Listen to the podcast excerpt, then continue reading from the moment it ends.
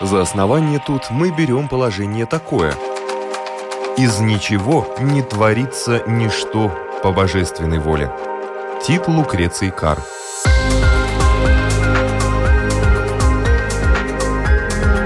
Дерзкие теории, смелые гипотезы, предположения, которые завтра могут стать аксиомами. Программа обо всем, что нас окружает. Природа вещей. На Латвийском радио 4.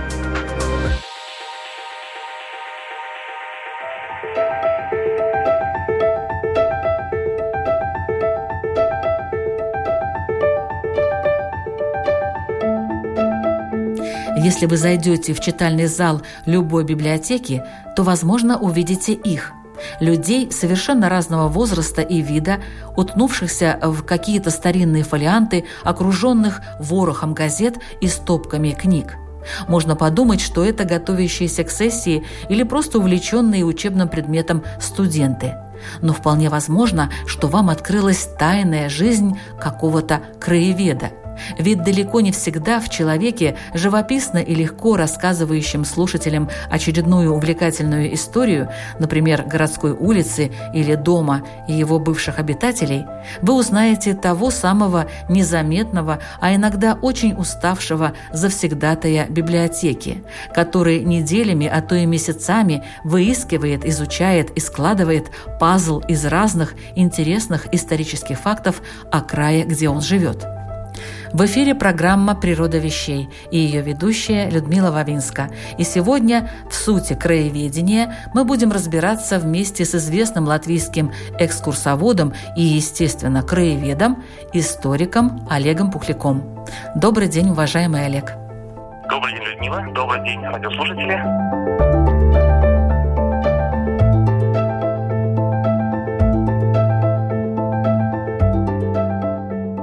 Давайте начнем с самого, так сказать, начала. Что такое краеведение и чем оно отличается от, скажем, хождения по канату?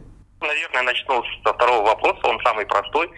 Хождение по канату – это хождение строго по прямой, шаг влево, шаг вправо, и ты все, ты упал, ты разбился, все, у тебя нет страховки. А вот краеведение предполагает как раз не хождение по прямой, оно предполагает хождение налево, направо, направо, потом еще поворот налево, потом еще направо и направо, а потом давайте или вернемся в начальную точку, или еще один любопытный такой домик, или барельеф на домике, давайте его заодно тоже еще и посмотрим.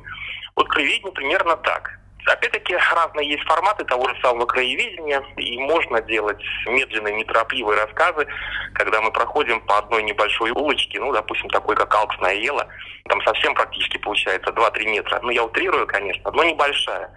Но при этом по ней можно идти, ну, больше часа это уже стопроцентно, потому что одна из самых старых улиц города, потому что каждое здание связано с какой-то историей, за эти многие века жила огромная масса людей. Может быть, не все себя так проявили, что можно рассказывать и рассказывать о каждом жителе, но тем не менее кто-то какой-то определенный след оставил, и если мы об этом будем вспоминать, то на самом деле у нас путешествие только по одной улице будет проходить час и более часа. Есть другие форматы, есть другие форматы, которые я условно называю бегом или быстрым шагом. А когда мы разбрасываем точки по городу какие-то связанные, то ли с именем архитектора, ну, с какой-то тематикой, допустим. И тогда мы вот действительно у одной точки постояли, чуть-чуть замерзли, если дело идет про раннюю весну или про уже достаточно позднюю осень. Быстрый такой марш, чуть ли не бег к новой точке, потому что хочется все успеть в течение дня. Там опять остановка. И вот такие вот марш-броски от точки к точке. То есть форматов очень много, и мне кажется, самое главное, чтобы они не приедались, чтобы они не были однообразными. Как сказал кто-то, уж не помню, кто из классиков, решай дело с бездельем, проживешь век с весельем. И вот это, наверное, во всем то же самое и во время вот этих краеведческих прогулок но все-таки это экскурсоводческое такое мнение, а краеведческое?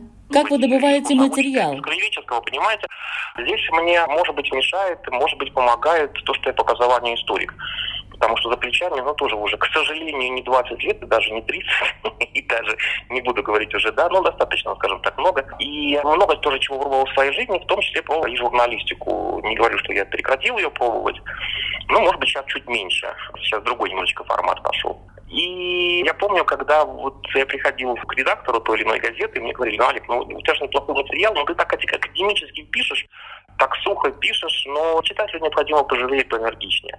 И я с материалами, ну тогда еще все-таки думал заниматься научной деятельностью, с некоторыми работами приходил к своему научному руководителю. Ну, сначала он был руководителем в университете, ну, а потом уже я считаю, что могу надеяться говорить о том, что товарищи по истории, старший товарищ, младший товарищ, я имею в виду Эрика Адольфовича Жагарса, который говорил, ну, Олег, ну вот, вот ты же пишешь хороший материал, ну что ты его так разнулся, напишешь такой желтизной, как будто прямо там сейчас публиковать надо. Но необходимо суше, необходимо академичнее. И вот таким вот образом между Сциллой и Харибдой вырабатывался вот каким-то образом слог, может быть, умение акцентировать внимание на материале, стремление понять, на что ты ориентируешься, ты ориентируешься на то, что было академически правильно или что было интересно людям, но при этом было исторически верно. И поэтому для меня краеведение – это ну, действительно узнавание, то есть это, в общем-то, работа историка. Не просто рассказать красивую легенду, у нас есть такой подход к делу экскурсоводческому, гидовскому. Это же разные вещи. Ну, давайте пока обобщим для начала. Экскурсоводы отдельно, гиды отдельно, хотя в наше время, в общем-то, очень часто приходится совмещать. И групповоды, по большому счету, это отдельная профессия. Но в наше время выбирать не приходится. Наше время достаточно жесткое, поэтому и спец, и жнец, надудей и грец не всегда это хорошо, но еще раз говорю, что вариантов не так много. Так вот, вернусь к тому, что есть такой подход, что слушателю должно быть интересно любой ценой, поэтому Емели, твоя неделя. Ну, самое, да, что называется, кто не хочет слушать, тот пусть не слушает. Будем говорить красивые легенды, которые, может быть, с Ригой вообще не связаны, связаны будут с Сталином, или, может быть, даже будут стали связаны с Римом или с Флоренцией. Ну, красивая легенда, где-то в каком-то журнале она была опубликована. А почему бы ее как-то не привязать литературно к нашим реалиям? Слушатель послушал, слушатель увлекло, слушатель в восторге от того, что ну, типа, все это красиво идет, а то, что, в общем-то, реально исторического материала, все реального, того, что было там сто лет назад, 300-400 лет назад, что, в общем-то, от этого остались рожки до ножки, а может даже рожек до ножек нет, это уже дело десятое. У меня подход немножечко другой. Во мне историк э, еще сохранился. Я считаю, что кроме, конечно, красивой подачи, э, должна быть достоверность. И поэтому придумывать какие-то красивые легенды, типа там нашего дома палача, там, да, и других, ну, это немножечко не есть хорошо перед лицом истории с большой буквы «И». Хотя, да, безусловно, конечно, такие красивые легенды, они производят впечатление.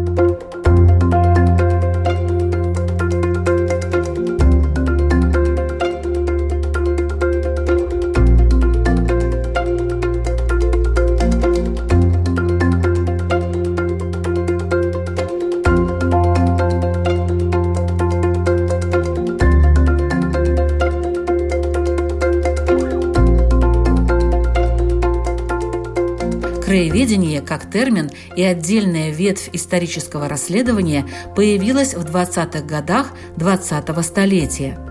Если до этого времени изучение краев складывалось лишь из археологических и этнографических данных о прошлом какой-то определенной территории, то с 1927 года начало работать Центральное бюро краеведения, которое напрочь отбрасывало старые методы и провозглашало советский этап. Краеведы должны были не смотреть в прошлое, не рыться в костях, а изучать настоящее и будущее, воспитывать любовь к родине через помощь в выполнении планов. К этому активно приобщали местное население. Таким образом, к середине 30-х годов сложилась трехчастная система экспозиции. Это общество, природа и история. Все эти направления согласовывались с марксистско-ленинской теорией, а вместе представляли собой гимн человеку победившего социализма. После развала Советского Союза краеведы смогли официально вернуться к всестороннему исследованию прошлого, персонификации истории. Современное новое краеведение зиждется на принципе доподлинного восстановления культурной среды. Таким образом, у человека появляется возможность почувствовать свое присутствие в ней, ощутить личную причастность к истории родного края, пусть и опосредованно, через предков и земляков – активно стало развиваться библиотечное краеведение, в чьи функции входит воссоздание артефактов культуры, независимо от того, зафиксированы они в печатном издании или нет. Отсюда бум поисковой архивной работы в небольших библиотеках, на основании которой создаются летописи города, района, села, календари памятных дат небольших поселков – Идет изучение биографии не только знаменитых земляков, как это было еще недавно, но и частной жизни маленького человека, составление генеалогического древа того или иного местного семейства, осмысление труда и быта, жизненного уклада прежних поколений – так в библиотеках появляются краеведческие уголки, мини-музеи, а некоторые из них становятся и центрами национальных культур.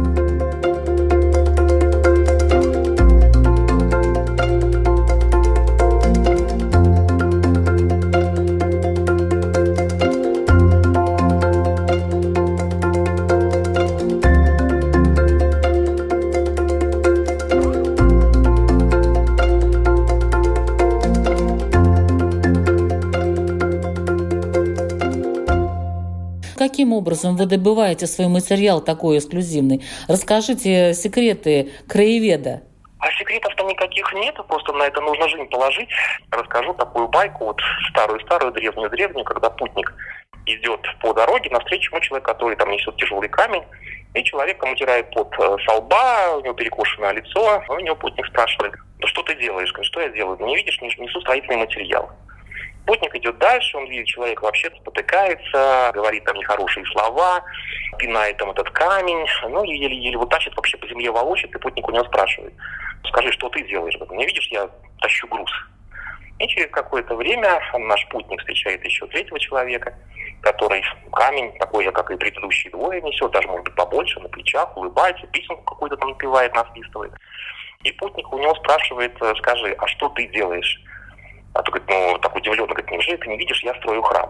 Понимаете, вот э, все очень зависит от того, как мы относимся к тому, что мы делаем. Если мы строим здание, а не дай бог просто тащим тяжесть, конечно, ничего хорошего от этого не будет, но если мы строим храм без всякой такой э, подоплеки, без всякого контекста, у нас сейчас строить храм всегда куча всяких смыслов и напустования, нет, просто вот цитирую легенду эту. То есть если мы относимся к тому, чем мы занимаемся, как к тому, что доставляет нам действительно радость, удовольствие, сопричастность к пониманию того, что происходило, тогда, понятное дело, ты по-другому к этому относишься.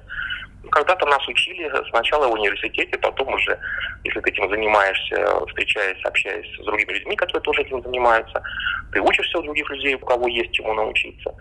А сейчас средства коммуникации замечательнейшие. Сейчас интернет позволяет общаться не только с людьми лицо в лицо, глаза в глаза, а, в общем-то, и с людьми, которые находятся через годы, через расстояние. И действительно, очень это все расширяет кругозор, и ты постоянно можешь узнавать что-то новое, ты постоянно оттачиваешь свои знания, если, конечно, хочешь это сделать. Вот я очень благодарен тем людям, которые со мной общаются в интернете, и вот однокурснику своему Александру Витько, который очень часто своими такими точными какими-то репризами дает мне возможность сориентироваться. А вот с сталинским замечательным коллегой Кидовым, с курсоводом Гусем Фумкатовым общаемся. Надеюсь, ему тоже интересно. Мне интересно всегда читать то, что он делает. Знаете, очень, может быть, удивлю сейчас радиослушателей, потому что у нас привыкли воспринимать господина Перевозчикова как главного человека в Латвии, борющегося со всеми вирусами. А я его знаю с другой стороны, как замечательного краеведа, одного из немногих, который великолепно знает именно краеведческий материал, и, и который, если сказал, то этого можно верить точно, потому что там не будет ради красного словца не пожалею отца, там будет действительно, вот если сказано, то вот так оно и было. А если человек сомневается, то просто человек не будет лишний раз говорить. И вот это все, оно позволяет узнавать много-много нового. Ну и понятное дело, что огромная масса человека часов, которые тратить приходится ну, где угодно. Это, это может быть и сидение в архиве, это может быть сидение в библиотеке. Не будем забывать, что опять-таки тот же самый интернет сейчас дает возможности читать ту литературу, которой, в общем-то, даже нет у нас в национальной библиотеке. Сейчас многие архивы открывают свои закрома, что называется, и музеи. И вот если ты постоянно используешь все те возможности, которые жизнь тебе дает, ну вот, наверное, благодаря всему этому получается то, что получается. Когда берем какие-то исторические слова, я все время говорю о словаре Брагауза и Ефрона. Но если мы говорим сейчас, ну что, ну у нас Википедия, наверное, ну там вот будет самое основное – что у нас краеведение. Область знаний, гуманитарная наука, занимающаяся комплексным научно-исследовательским и популяризаторским изучением определенной территории и накоплением знаний о ней, объединение знаний о географии, экологии, истории, археологии, топонимики, топографии, геральдики, этнографии, филологии, искусствоведения и других подсобных наук исторических. Это вот как раз самая суть того, что краеведение. Тогда, наверное, это вот будет, наверное, самый точный ответ. что такое краеведение.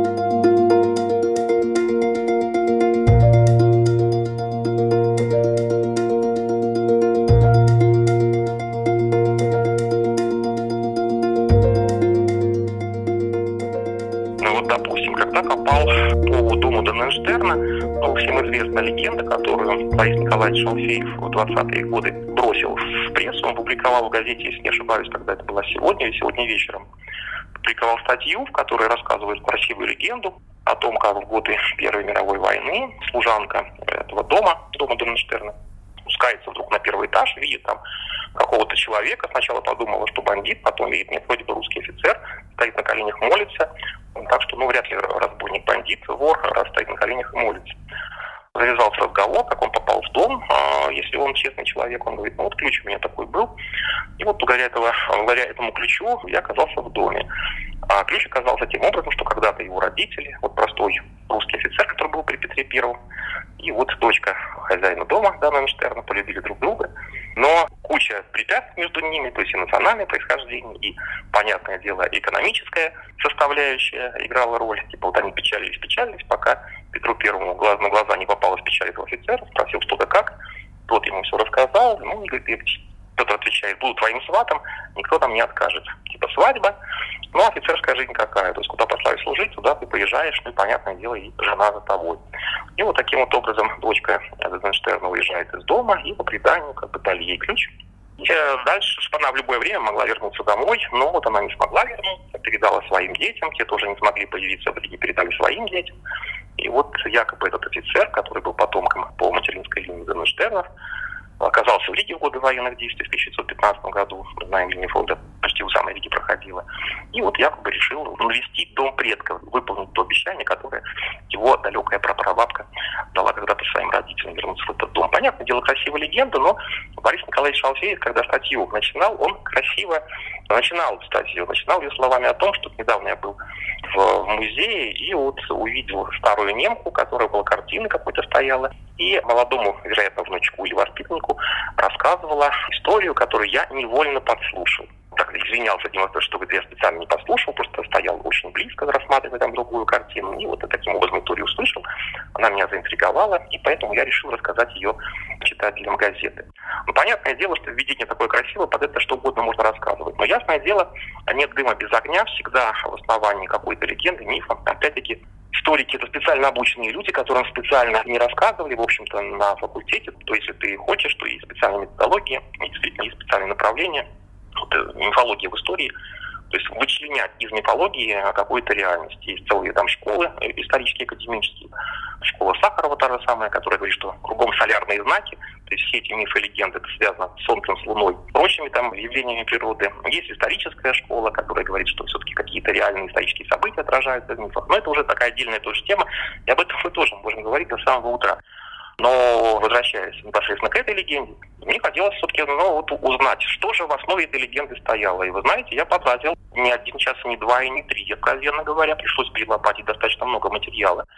И удалось узнать, что на самом деле был такой офицер, который был женат вторым браком, вторая жена его была по фамилии, девичья фамилия была названа, как раз девица Дененштернова, как тогда было записано, там в некоторых ведомостях. Недолго, правда, они жили, и потом год неизвестно, когда она умирает, и вот этот офицер женился третий уже раз. Но, тем не менее, вот эта вот девица Дененштернова, она действительно была вот женой того офицера, который какое-то время был при Петре Первом состоял. И, в общем-то, она занимала при дворе Екатерины Первой, жены Петра Первовича, да, при, при жизни Петра, она занимала место фрейлины, то есть достаточно такое высокое положение. Может быть, не особо влиятельное, хотя, как мы знаем, когда вот если мы в карты играем, что шестерка, иная шестерка, козырная, она и короля с тузом бьет. То есть та же самая ситуация вроде бы. Чин звание не такое уж большое, но тем не менее положение приближенности к жене императора, он открывал достаточно большие возможности. Ну вот, вот казалось бы, да, все, что я узнал, что действительно, ну вот такой человек был, что если даже все это было выдумано, ну а согласитесь, как-то, если мы от очарования легенды с вами ну, так отряхнемся, встрепенемся, действительно трудно предположить, что ключ, который подходил к замку в конце 17-го, там, начале 18 века, что это этим же ключом потом открыли в начале 20 века, что за все это время двери не меняли, э, замки не меняли, что все вот сохранилось на протяжении столетий. То есть это, это же какие-то да, замки были крепкие, что не нужно было их менять. Понятное дело, что это миф, это красивая легенда, красивая история. Но, тем не менее, в основании вот этой красивой легенды какие-то действительно упоминания они лежат. Вполне возможно, что упоминание было именно такое, что просто кратко было сказано, что дочку свою Дональштера выдал замуж за одного из петровских офицеров. Ну, а дальше уже дело литературы. Но, тем не менее, удалось ну, мне для себя, скажем так, уточнить, что это не полный вымысел, что в основе это реальный факт. А очень часто тратится день, два, три, и ты приходишь к выводу, что, в общем-то, рассказывать туристам не смогу. Если и смогу, то только кратко говоря о том, что есть такая легенда, но эта легенда, которая не подтверждается никакими историческими фактами. Потрачено будет времени более чем достаточно.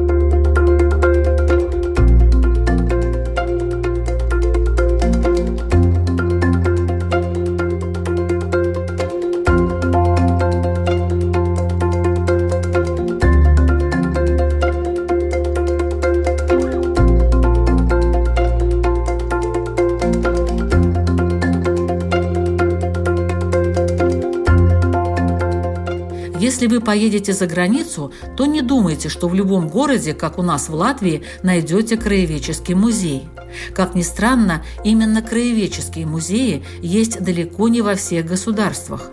Единственным аналогом этому могут быть этнографические музеи, как место хранения редкостей, привезенных в основном из экспедиций в экзотические страны.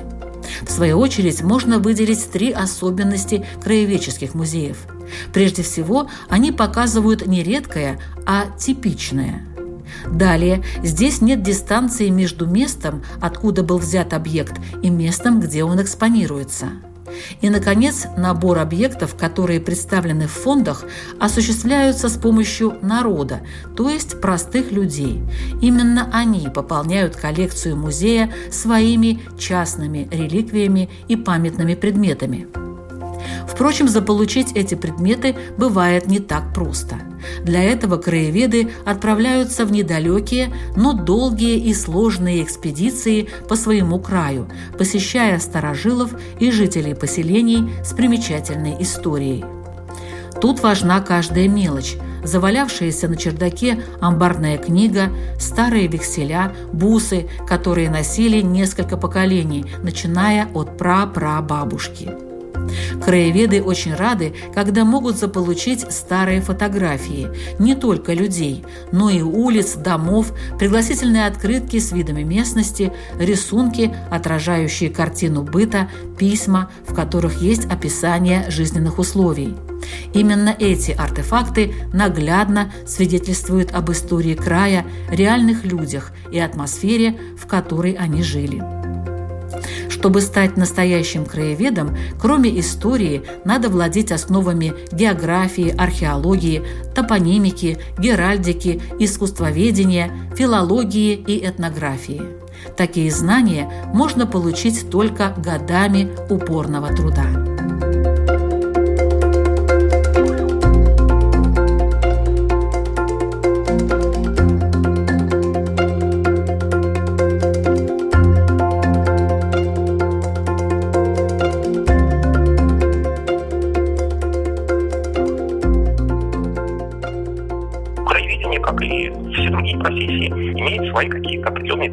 Тому, чем ты занимаешься. Ты должен худо-бедно чуть-чуть быть немножко актером. Я, конечно, понимаю, там Шекспир говорил, что жизнь театр, в нем женщины и мужчины все актеры. У них свои есть выходы и уходы, и каждый в жизни не одно играет роль. Но, тем не менее, какая-то сфера деятельности требует большей степени театрального искусства, какая-то в меньшей степени. Мне кажется, вот это вот краеведческое, то есть я не беру исследования, да, когда ты сидишь и занимаешься изучением краеведения, а вот именно популяризаторство, то есть это или лекционная деятельность, или непосредственно ведение группы по каким-то местам, ну, в общем-то, оно требует от тебя действительно быть чуть-чуть актером. Не в том плане, что быть актером, играть, не веря во что ты играешь, но уметь этот материал преподнести, более адекватный у нас архив Латвийский государственный исторический, который у нас за рекой находится, наш локус на улице. Ну вот, вот вы приходите туда, сначала идете к директору и пишете заявление, что вы хотели бы поработать в архиве, чтобы вам дали допуск работы в архиве. То есть люди приносят сопроводительное письмо, почему вы хотите это сделать, рассматривается какое-то время. Но обычно тоже люди со стороны абы кто не приходит туда, приходят люди мотивированные, в общем-то, все это видно.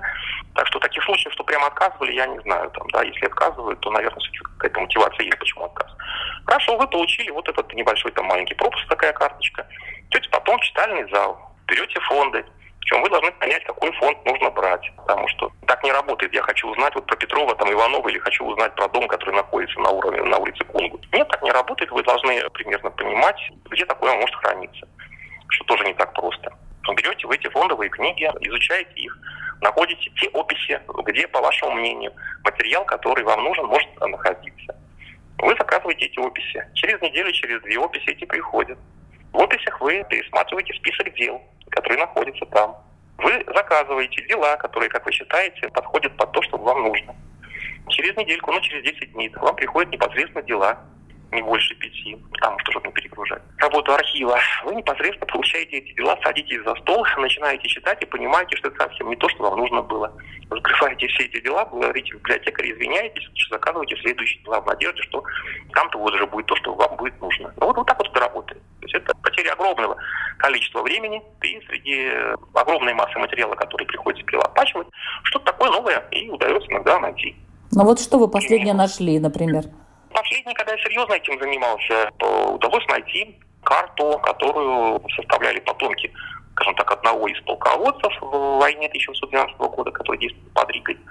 И вот в память о своем пращуре составили подробнейшую, во-первых, карту на 1812 год, на лето 12 года, где какие войска в Риге и под Ригой располагались, то есть где какие русские войска были, где были какие прусские войска, потому что под Ригой французов-то не было, где были прусские войска. Там вплоть до батальона, то есть не по полкам, даже по батальону, где что располагался. Ну и потом непосредственно, где их вот воевал, то есть вся эта операция на этой карте там пунктирными стрелочками показано, что называется шаг за шагом, как это происходило интереснейший источник, и с одной стороны источник интереснейший, потому что раскрывает э, сам ход этих военных действий, который иногда может быть непонятен по тем отчетам. Ряд отчетов, кстати говоря, публиковалось еще военским, но был такой серьезный историк Российской еще империи, когда, когда вот столетний юбилей был событием к 1912 году, очень много тогда публиковалось архивных материалов, очень много. Наверное, в Российской империи трудно сравнить тот объем архивных материалов, которые тогда опубликовали. На Перске еще что-то такое подобное по Прибалтике делал. А так вот сейчас даже не, берусь да, на тот момент по масштабам сравнивать эту работу. Но даже при том объеме опубликованных материалов не все понятно, потому что язык достаточно сухой. Иногда, как раз, когда выходит за пределы сухости, но настолько сиюватый, что на самом деле не всегда понятно, что происходило. А вот здесь по этим стрелочкам действительно понятно, где, что, когда, на каком этапе, почему, мотивация всех этих событий. А когда ты выезжаешь на местность непосредственно, ну вот Ецево там, казалось бы, не такой уж большой населенный пункт, но если просто по карте смотреть, если просто вот по каким-то отчетам смотреть, ну это одна картинка. Если ты выезжаешь на местность, то ты тут же понимаешь логику событий потому что видишь, где холм, где перепад высоты какой был. Опять-таки нужно учитывать, что за все это время, понятное дело, топография менялась, то есть какой-то холм срыли, где-то была ровная местность, воздвигли холм, ну, в силу там каких-то причин, там какое-то строительство шло. То есть это нужно понимать, это нужно корректировать, так ну, в уме как бы такую компьютерную графику делать. И когда ты вот видишь ту местность, которая была вот тогда, в то время, о котором ты читал, то, что называется, пазл сходится идеально, и ты действительно понимаешь, но не хочу пафосно говорить, что ты как будто бы оказываешься в то время и в том месте, о котором читал, но что-то к этому близкое. Ты действительно понимаешь логику событий.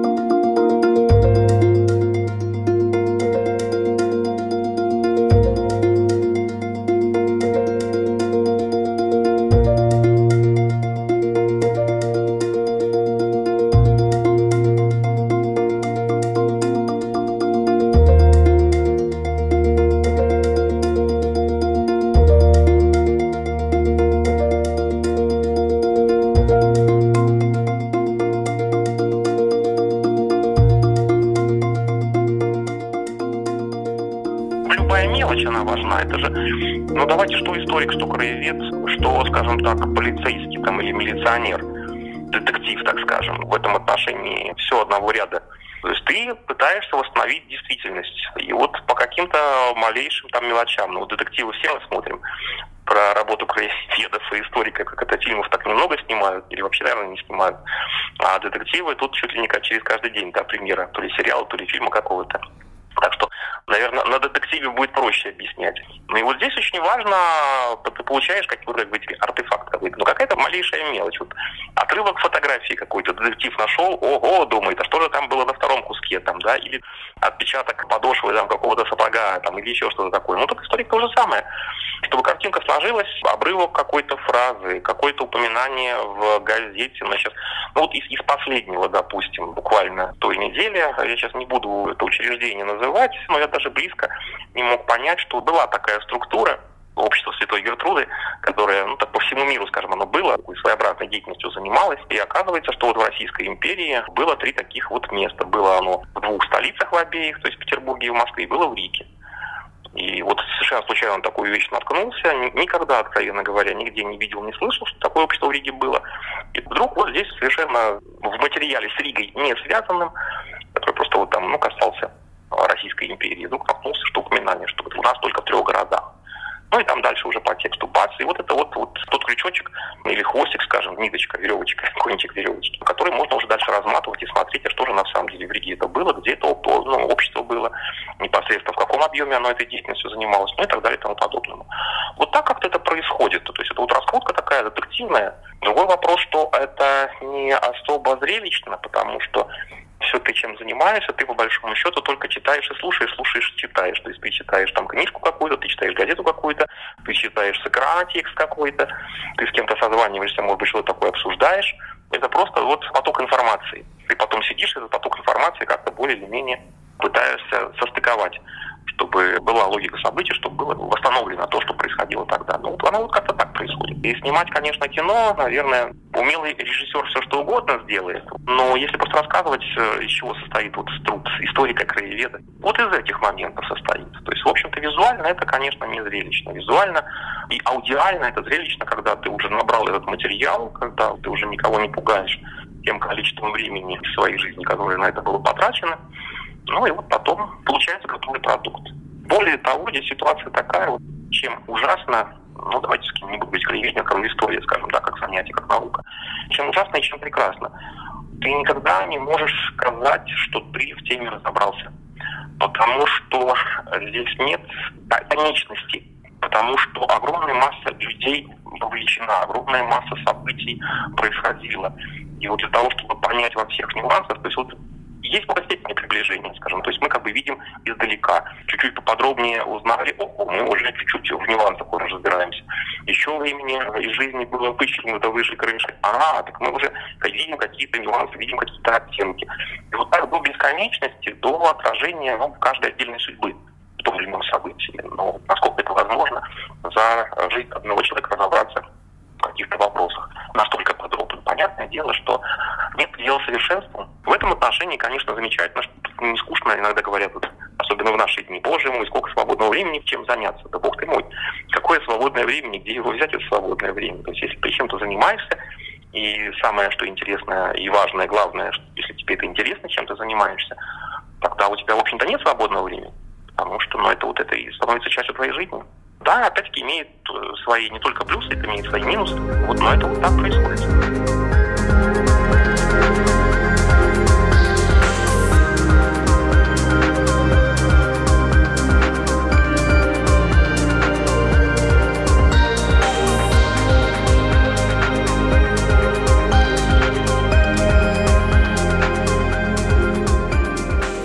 Вы слушали программу «Природа вещей». О краеведении и краеведах сегодня мы говорили с историком Олегом Пухляком. Над выпуском работали ведущая Людмила Вавинска, компьютерный монтаж Ингрида Беделе, музыкальное оформление Кристины Золотаренко.